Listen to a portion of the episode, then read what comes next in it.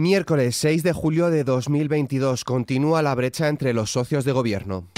XFM Noticias. La ministra de Defensa, Margarita Robles, ha reclamado unidad y apertura de miras en la política de defensa en España, al tiempo que ha advertido de que la paz no puede verse únicamente, dice, en clave interna.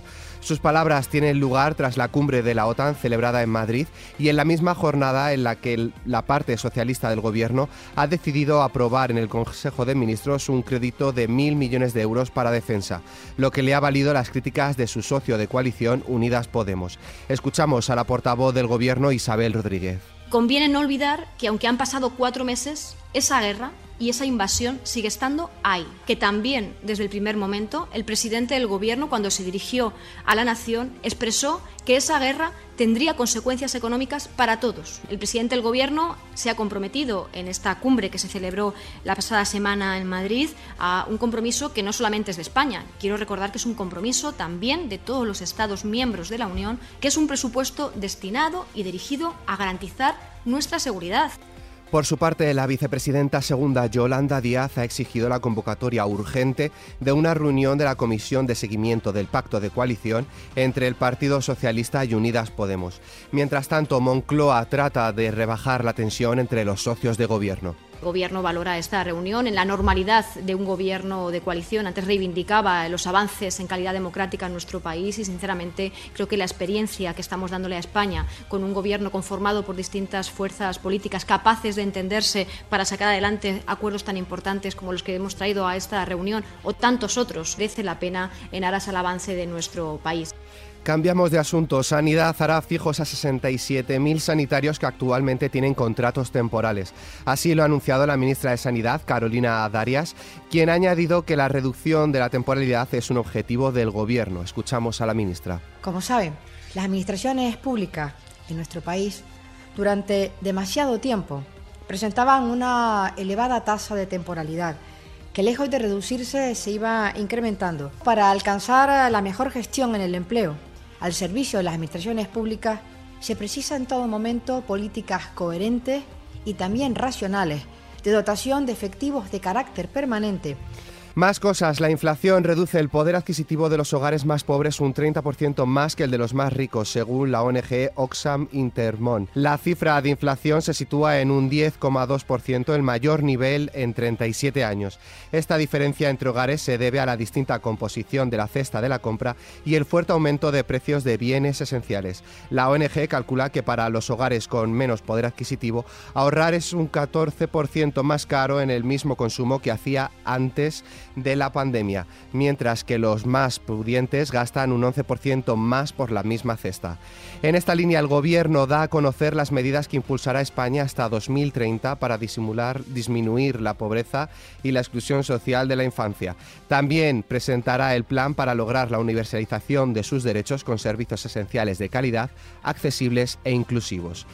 Más información, el incendio de venta del Moro evoluciona favorablemente. La intensa lluvia que ha caído en la zona esta tarde ha obligado al cese de los trabajos para apagar el incendio, pero al mismo tiempo está ayudando a mejorar la situación en la región valenciana. Según el Centro de Emergencias de la Generalitat Valenciana, las llamas han calcinado ya unas 1.300 hectáreas.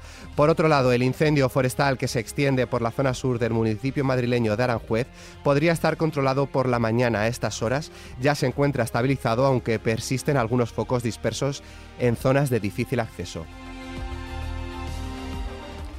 Fuera de nuestras fronteras, el gobierno británico se está derrumbando, así lo cree al menos el líder laborista de la oposición en el Reino Unido. Ha hecho esta afirmación tras la renuncia por sorpresa de los ministros de Economía y Sanidad del gobierno de Boris Johnson. A juicio del laborista, dice, solo un cambio real de gobierno puede dar al Reino Unido el nuevo comienzo que necesita. Dicha renuncia por sorpresa podría ser el golpe de gracia al primer ministro Joris Johnson. La moción de confianza interna a la que sobrevivió hace menos de un mes evidencia que el 41% de sus propios diputados conservadores ya no confía en él. Por otro lado, Rusia ha bombardeado Donetsk en Ucrania tras capturar la región de Lugansk. Ante estos nuevos ataques, las autoridades ucranianas han ordenado la evacuación de 350.000 personas. Rusia confía así en cumplir sus objetivos en Ucrania. El secretario de Consejo de Seguridad de Rusia ha afirmado que los objetivos de la operación militar especial en Ucrania serán cumplidos pese al incremento de la ayuda militar al gobierno de Kiev. Se refiere así a las armas suministradas por Estados Unidos y los países occidentales.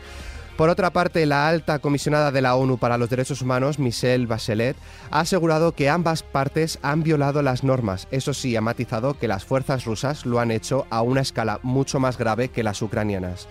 Más datos sobre este el último tiroteo en Estados Unidos. La fiscal del condado de Lake, Illinois, ha presentado siete cargos de asesinato contra el detenido por el tiroteo a las afueras de Chicago en el desfile del Día de la Independencia. Recordamos que la masacre se ha cobrado siete muertos y una treintena de heridos. El sospechoso de 21 años, Robert Crimo, planteó el ataque durante semanas e iba disfrazado de mujer para no levantar sospechas. Así lo ha señalado en una rueda de prensa el subdirector del departamento del sheriff después de que se entrevistara a testigos y supervivientes del suceso y revisaran grabaciones en vídeo efectuadas con teléfonos móviles. Seguimos en Estados Unidos. El Comité de Inteligencia del Senado ha pedido a la Comisión Federal de Comercio investigar si las autoridades chinas están accediendo a datos de usuarios estadounidenses mediante la conocida aplicación TikTok. En una carta afirman que empleados chinos de TikTok y ByteDance accedieron de manera regular a datos sensibles de usuarios según una filtración de grabaciones correspondientes a reuniones internas de la empresa. En cuanto al tiempo, en España, tormentas localmente fuertes en gran parte del cuadrante nordeste peninsular. Aragón está en aviso naranja por lluvias y tormentas. Cantabria, Castilla y León, Castilla-La Mancha, Cataluña, Comunidad de Madrid, Navarra y La Rioja lo están en amarillo por lluvias. En cuanto a las temperaturas, las diurnas bajarán en la mayor parte de la península y del archipiélago balear. Podrán subir en el extremo suroeste peninsular y con pocos cambios o el ligero ascenso en el resto.